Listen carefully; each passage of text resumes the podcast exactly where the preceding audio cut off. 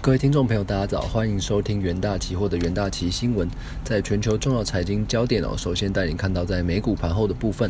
那上周五，这个欧洲的新一波疫情哦来势汹汹，奥地利开第一枪哦，宣布全国封城后，德国也不排除将跟进，那促使美债直利率曲线趋平，那油价跌至六周的低点，美元走阳哦，美股四大指数涨跌互见，那能源股呃能源股领跌，那那个航空邮轮股受挫，那苹果再创。这个新高，那美光 Nvidia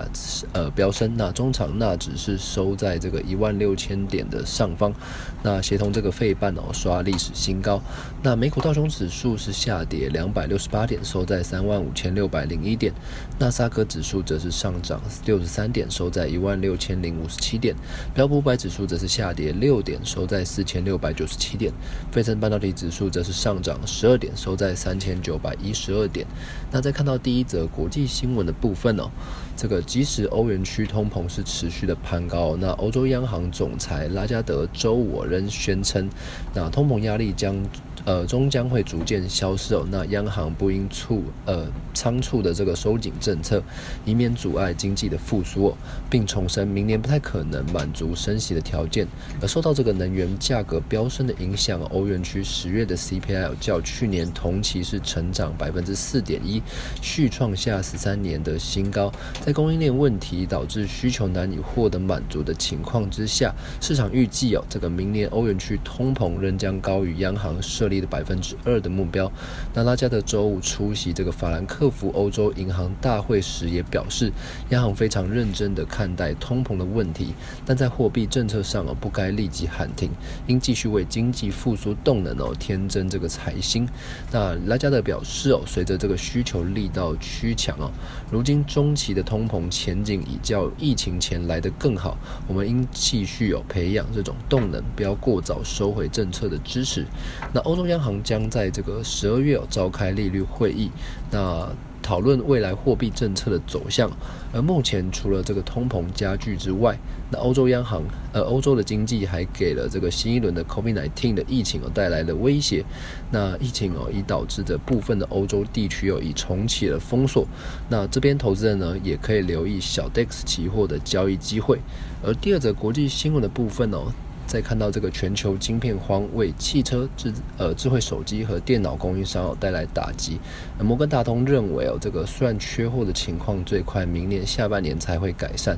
但仍看好这个高阶运算领域和这个中国长尾技术供应商成呃 供应商成半导体产业的这个成长趋势的两大亮点。小摩亚太技术这个媒体和这个电信研究。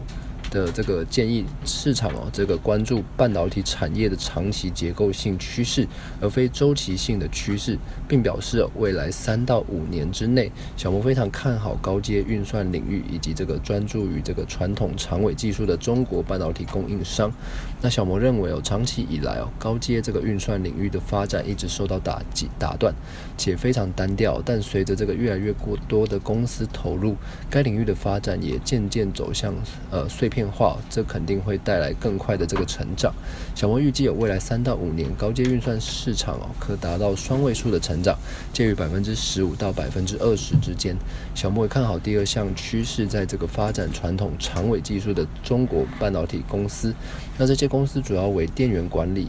呃，微控这个微控制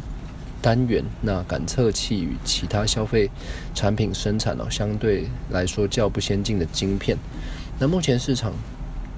多半预计有晶片缺货将持续至二零二三年。小摩也认为哦，尽管这个晶片短缺仍对上半年的市场带来挑战，随着越来越多产能上线，缺货的情况可能在下半年来做一个改善的情况。那接下来进入三分钟听股期的单元，第一个股期标的我们关注到元泰。那元泰十月的销售额是年成长百分之三十八哦。而日系外资表示，日前电子纸的显示器哦处于这个成长期哦，并看好彩色电子阅读器以及这个电子货架标签，预计元泰营收可期哦，因此将目标价调升至一百二十四元。那元泰表示哦，积极这个扩张新材料产线。那预计 Q 四完成一条，明年完成三条后，产能共可增加百分之一百三十到百分之一百五十。那周五的这个元泰期价跳空开高，中场是上涨百分之九点七七哦，是续创历史的新高。那第二个股期标的，我们关注到联电。那市场传闻联电将在新加坡针对这个成熟制程的进行扩产，在半导体晶圆代工供不应求之下，联电目前。